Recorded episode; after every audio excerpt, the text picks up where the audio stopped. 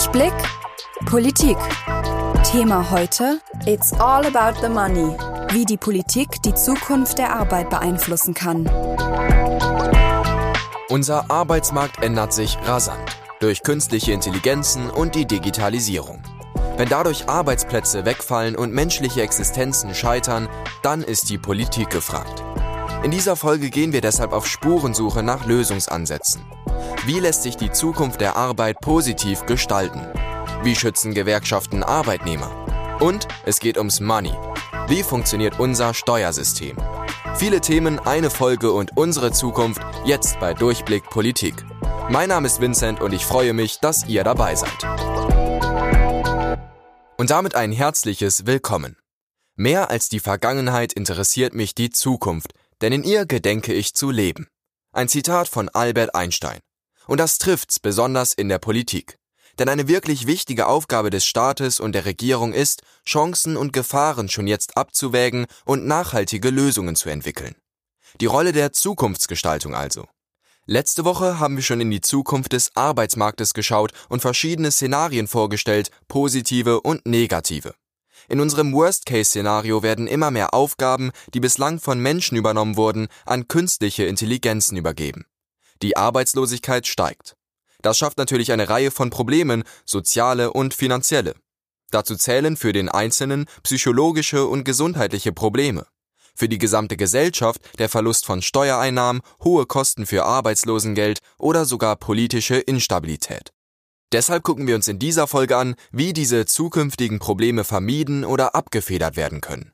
Wie kann der technologische Wandel der Arbeit konstruktiv durch die Politik begleitet werden? Doch damit die Politik bzw. der Staat überhaupt irgendetwas tun kann, braucht er natürlich Geld. Woher das kommt? Darum geht's jetzt. Blicken wir mal auf unser Steuersystem. Unser Steuersystem. Polarisierend. Ein treffendes Wort, um das Thema Steuern in unserer Gesellschaft zu beschreiben. Trotzdem ist die Auseinandersetzung mit diesem Thema wichtig. Denn Steuern sind die Haupteinnahmequelle unseres Staates, durch sie werden Gelder finanziert und verteilt, die in die verschiedensten Bereiche fließen, zum Beispiel in Bildungs- oder Sozialsysteme. Da stellt sich natürlich die Frage, wo genau dieses Geld herkommt und wie unsere staatliche Haushaltskasse gefüllt bleibt. Verschaffen wir uns doch erst einmal einen Überblick über die Fakten. Jeder von uns zahlt Steuern, sei es beim Tanken, in der Kneipe oder im Supermarkt. Denn auf jeder Quittung, die wir an der Kasse erhalten, ist die Mehrwertsteuer ausgewiesen. Ein Teil des Geldes, das wir für unseren Einkauf bezahlt haben, geht also an den Staat. Momentan sind das 7% für Produkte, die zum Grundbedarf zählen, wie zum Beispiel Brot oder Butter, und 19% für Produkte, die nicht dazu gehören. Es gibt jedoch nicht nur die Mehrwertsteuer. Momentan nimmt der Staat in Deutschland Geld durch fast 40 verschiedene Steuern ein. Sogar für Champagner, Sekt und Prosecco gibt es eine, die Schaumweinsteuer. Die Deutschen sind nämlich Spitze im Alkoholkonsum und daran verdient auch der Staat. Prost! Bund und Länder haben im Haushaltsjahr 2020 über 682 Milliarden Euro durch Steuern eingenommen. Steuern werden in Bundes-, Landes- und Gemeindesteuern unterschieden. Denn nicht alle fließen an die gleiche zentrale Stelle. Beim Bund kommt zum Beispiel die Energie- und Tabaksteuer an, beim Land die Erbschaft und Biersteuer, bei der Gemeinde die Hunde- und Getränkesteuer. Das größte Budget der Bundessteuer erhält das Ministerium für Arbeit und Soziales. Für 2021 stehen dem Ministerium über 160 Milliarden Euro zur Verfügung. Der Großteil davon fließt in die Rentenzahlungen. Steuereinnahmen sind wichtig, denn ohne sie wäre es dem Staat nicht möglich, grundlegende Aufgaben für das Gemeinwesen zu erfüllen. Dazu gehören soziale Sicherung, die innere und äußere Sicherheit sowie die Finanzierung von Bildung, Gesundheit und Verkehrsinfrastruktur. Und wie viel wir zahlen, ist durch Steuergesetze festgelegt. Und diese strikten Regelungen sind wichtig, denn mal ehrlich, ohne diese Gesetze würden wir es wahrscheinlich nicht hinbekommen, selbst zu regeln, wie viel jetzt jeder von uns in die Haushaltskasse zahlen soll. Das Thema Geld ist in Deutschland ein sehr privates, sensibles und auch emotionales Thema. Es wird oft von Medien und Politik aufgegriffen und dramatisiert. Besonders um das Thema Steuern existieren viele Mythen und Halbwahrheiten. Ein Beispiel dafür ist unsere Einkommenssteuer. Unsere Steuerabgaben werden anhand unseres Einkommens gemessen. Wer also mehr verdient, muss mehr Steuern zahlen. Der fachliche Begriff hierfür ist der progressive Steuersatz. Da gibt es krasse Unterschiede. Wer zum Beispiel als ledige Person unter 9.400 Euro pro Jahr verdient, zahlt 0% Einkommenssteuer. Wer ledig ist und mehr als ca. 57.000 Euro verdient, zahlt 42% Einkommenssteuer. Für verheiratete Paare zählt das doppelte Einkommen, also dadurch weniger Steuern. Deshalb gibt es das bekannte Motto heiraten und Steuern sparen. Das war kein Tipp. Doch genau bei diesem Thema beim Spitzensteuersatz gibt es oft Halbwissen und Mythen. Viele denken, dass wenn man mehr als 57.000 Euro verdient, fast die Hälfte des Einkommens als Steuer anfällt. Also 42 Prozent. Das ist falsch. Nur der Betrag, der über den 57.000 Euro liegt, wird mit 42 Prozent besteuert. Und dieses Halbwissen wird dann von einigen Medien oft plakativ instrumentalisiert.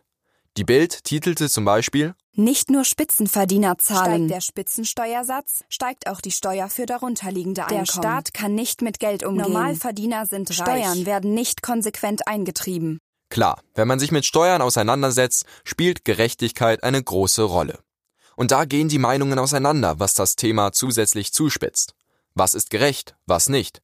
Sollte man den Spitzensteuersatz senken oder erhöhen? Übrigens, kleiner Sidefact, der Spitzensteuersatz ist in den letzten Jahrzehnten deutlich gesunken. In den 70er und 80er Jahren erreichte er einen Höchstwert von 56 Prozent. Heute, wie gesagt, sind es 42. True Crime. Steuerhinterziehung und Steuervermeidung. Kommen wir zu einem Problem in der Welt der Steuern, die Steuerhinterziehung.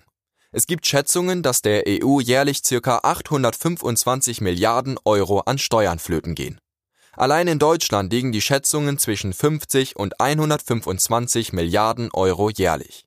Enorme Summen, die der Staat in Bildung, Infrastruktur und Sozialsystem investieren könnte. Steuerhinterziehung ist eine Straftat mit hoher krimineller Energie und ein Betrug an der Gesellschaft. Doch es gibt auch eine legale Form der Steuerumgehung, die aber dem Staat und der Gesellschaft ähnlich schadet. Wir sprechen von Steuervermeidung. Unternehmen und Privatpersonen können legale Möglichkeiten finden, um weniger Steuern zu zahlen.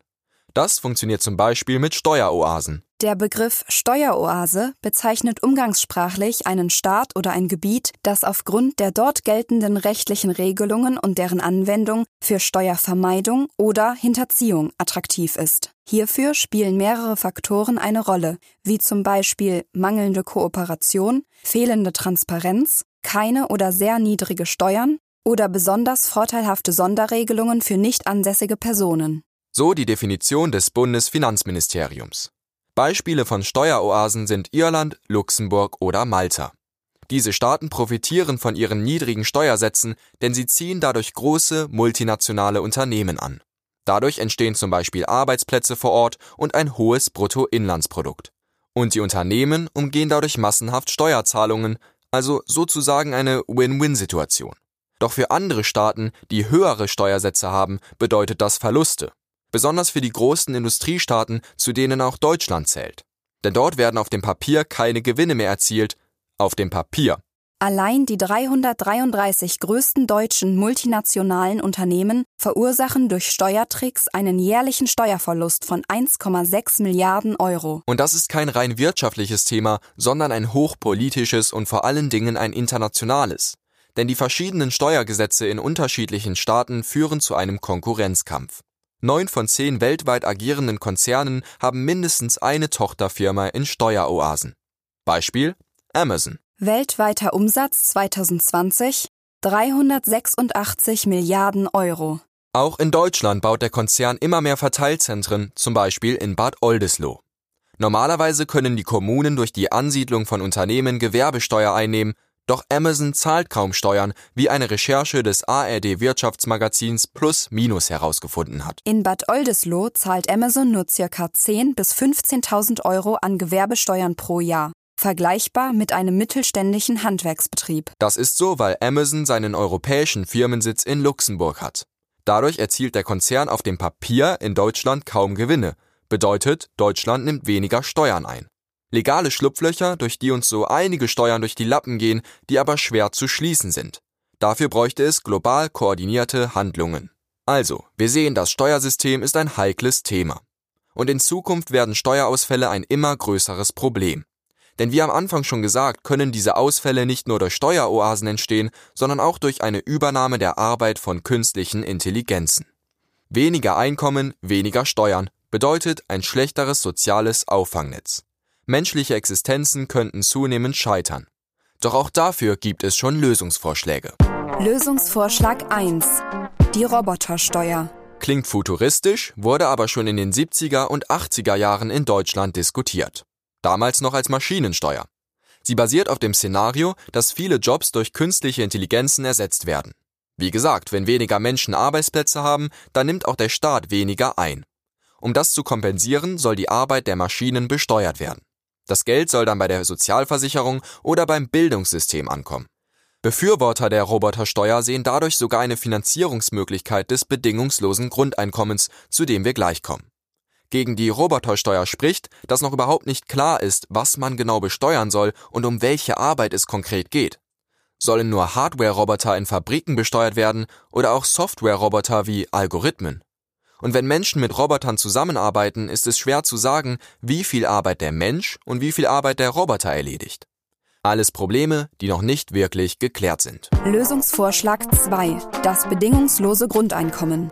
Wenn man zum Thema des technologischen Wandels und der Grundsicherung recherchiert, stößt man sehr schnell auf das bedingungslose Grundeinkommen.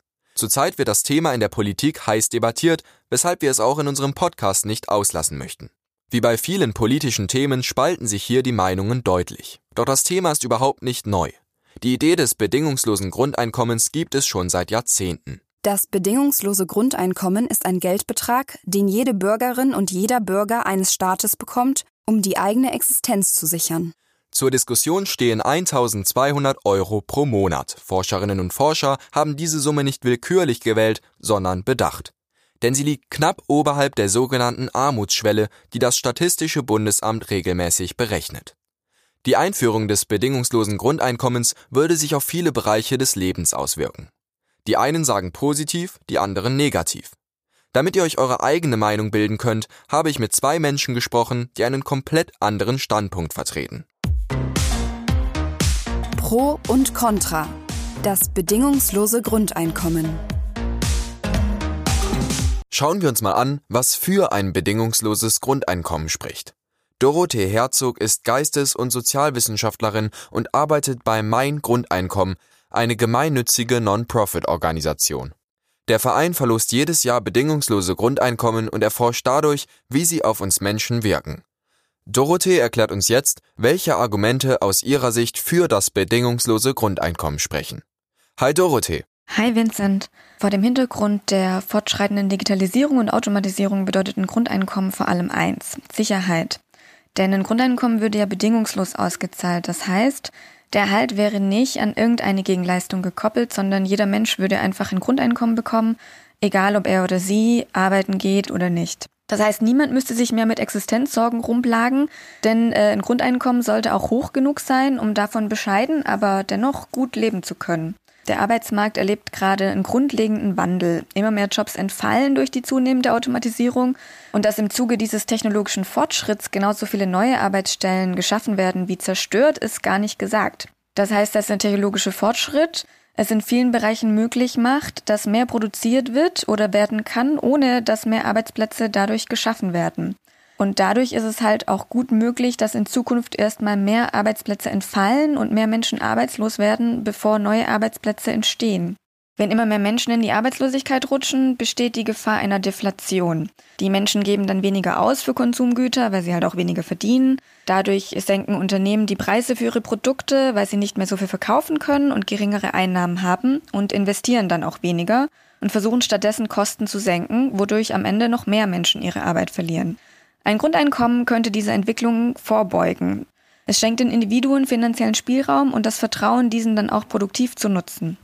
Und natürlich wird es auch in Zukunft Arbeiten geben, die wir nicht automatisieren wollen, zum Beispiel in der Pflege oder in der Erziehung. Aber Selbst wenn der technologische Wandel viele neue Arbeitsplätze schafft, dann wird jemand, der vorher zum Beispiel als Bankangestellter oder als Steuerberaterin gearbeitet hat, nicht mal kurz umschulen zur Big Data Analystin oder zum Altenpfleger und er wird das vielleicht auch gar nicht unbedingt wollen.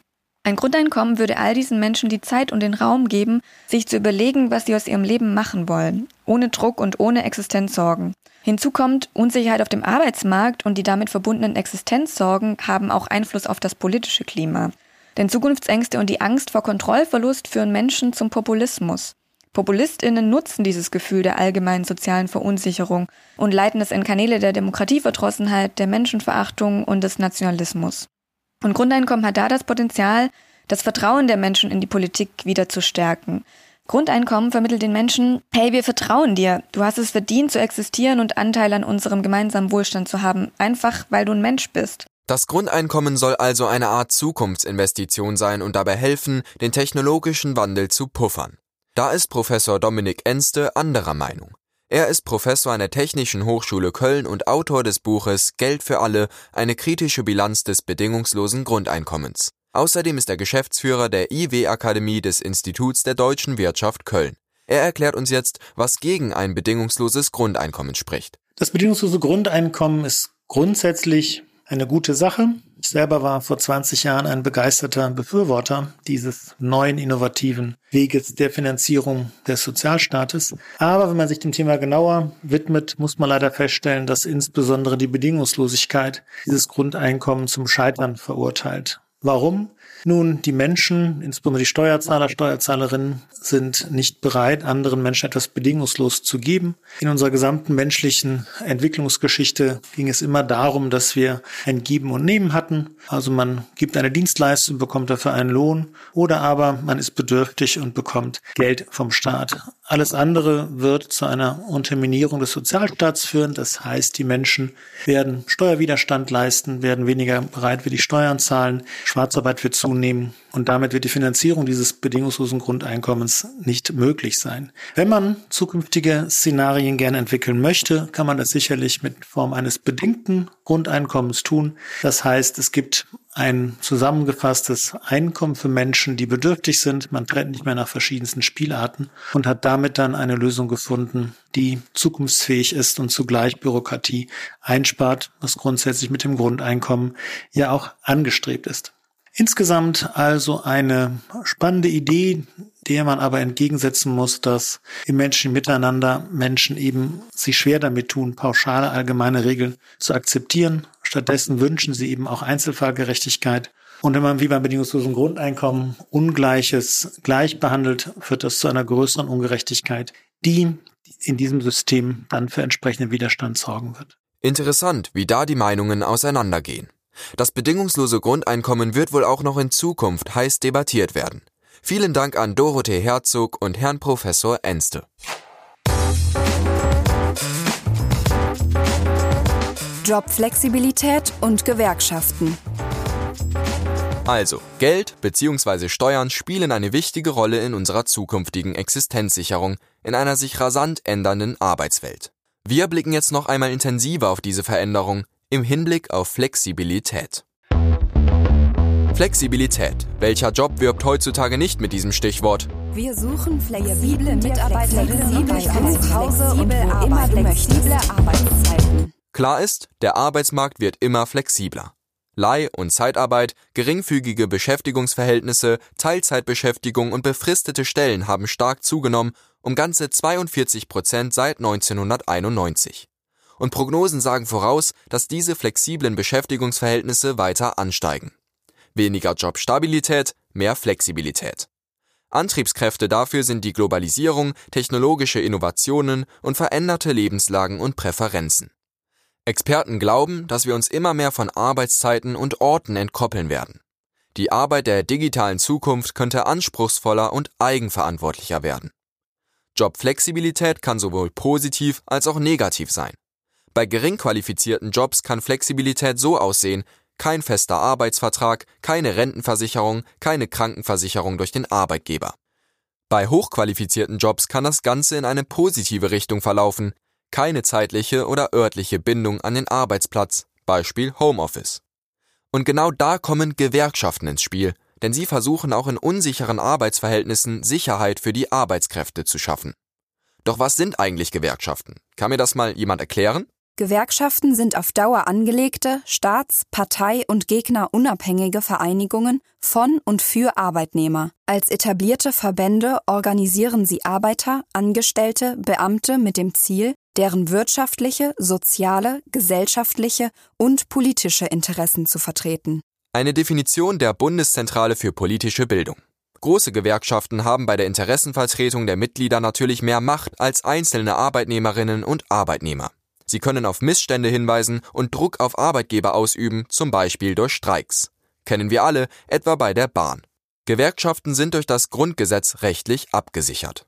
Also, Gewerkschaften darf jede und jeder bilden, um Interessen von Arbeitnehmerinnen und Arbeitnehmern zu bündeln und zu vertreten, auch vor der Politik. Und diese Interessenvertretung wird immer wichtiger, wenn flexiblere Arbeitsverhältnisse zunehmen. Auch oder besonders in einer flexiblen Arbeitswelt treten natürlich Missstände und Ungerechtigkeiten auf. Wo genau die Rolle der Gewerkschaften in der Zukunft des Arbeitsmarktes liegt, das schätzt jetzt Jörg Merle für uns ein. Er ist Politikwissenschaftler und Geschäftsführer des Deutschen Gewerkschaftsbunds für die Region Köln-Bonn. Wenn wir über die Zukunft der Arbeit diskutieren, dann ist aus meiner Sicht ganz entscheidend, aus welcher Perspektive und mit welcher Haltung wir das tun. Nur mit Blick auf Marktmechanismen, nur aus Sicht der Lobbyinitiative Neue Soziale Marktwirtschaft oder aus Sicht von Arbeitnehmerinnen und Arbeitnehmern. Die alte Formel, wenn es einem Unternehmen gut geht, dann geht es auch Beschäftigten gut, gilt für immer weniger Betriebe.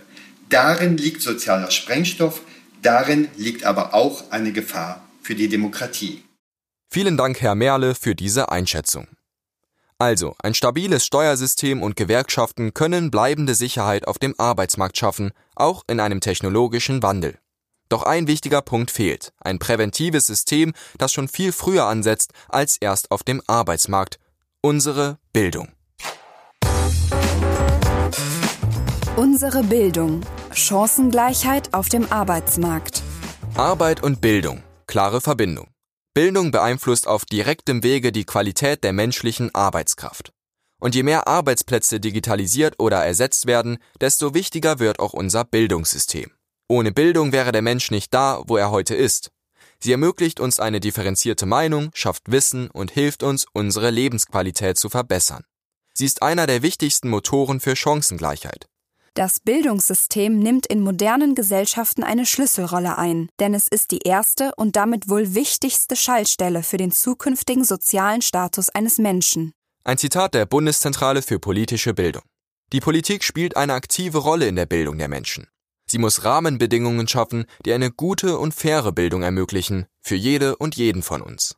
Und das wird immer wichtiger, um den technologischen Wandel zu begleiten etwa um sich, ganz einfach, von den Mitbewerbern auf dem Arbeitsmarkt abzuheben. Kreative, analytische und kommunikative Fähigkeiten werden immer wichtiger, eben die Dinge, die künstliche Intelligenzen noch nicht ausführen können. Soziale, interaktive und technische Kompetenzen werden an Bedeutung gewinnen. Und diese Dinge setzen entsprechend hohe Qualifikationen der Beschäftigten voraus. Und auf einem immer flexibleren Arbeitsmarkt sind flexible Möglichkeiten zur Weiterbildung wichtig. Denn wenn Arbeitsplätze jederzeit wegfallen können, sind schnelle Umschulungen von großer Bedeutung. In einer sich schnell verändernden Welt ist eine schnelle Lernkurve von großem Vorteil. Eine gute und faire Bildung ermöglicht die Politik zum Beispiel durch Leistungen wie BAföG. Die Bildungsausgaben liegen in Deutschland pro Jahr etwa bei 4,5 Prozent des Bruttoinlandproduktes. Zum Vergleich, Schweden investiert rund 7 Prozent in die Bildung. Mehr als jede andere Nation in Europa. Kurz zusammengefasst, der Arbeitsmarkt ist dynamisch und wandelt sich rasant, besonders durch neue Technologie. Dadurch haben wir als Gesellschaft das Problem, dass Steuereinnahmen wegfallen könnten. Das Steuersystem könnte das mit Ideen wie die der Robotersteuer oder dem bedingungslosen Grundeinkommen kompensieren. Gewerkschaften vertreten die Nöte und Sorgen der einzelnen Arbeitskräfte in einer immer flexibleren Arbeitswelt. Und wenn Arbeitsplätze hart umkämpft sind, spielt Bildung eine immer größere Rolle. Bei diesen Themen ist die Politik gefragt, mit nachhaltigen und weitsichtigen Lösungen. Und einige Lösungsvorschläge, die immer wieder diskutiert werden, haben wir in dieser Folge vorgestellt. Was haltet ihr davon? Wie seht ihr den Wandel des Arbeitsmarktes und wie kann die Politik darauf reagieren? Schreibt uns gerne eine Nachricht über Instagram. Dort findet ihr uns unter dem Namen Durchblick Politik. Quellen und Infolinks findet ihr auf unserer Website und in unserer Story auf Instagram, Link in der Podcast-Beschreibung. Wir hoffen, euch hat diese Folge gefallen und ihr konntet einige spannende Infos daraus mitnehmen. Ich freue mich nächste Woche wieder auf euch. Bis dahin macht's gut und behaltet den Durchblick. Das war Durchblick Politik, Folge 7. Ein Podcast des Willi Eichler Bildungswerks, gefördert durch die Landeszentrale für politische Bildung Nordrhein-Westfalen. Moderation und Konzept Vincent Krauthausen. Redaktion und inhaltlich verantwortlich Marie Knepper. Produktion und technische Realisation Tonstudio Krauthausen Köln im Frühjahr 2021.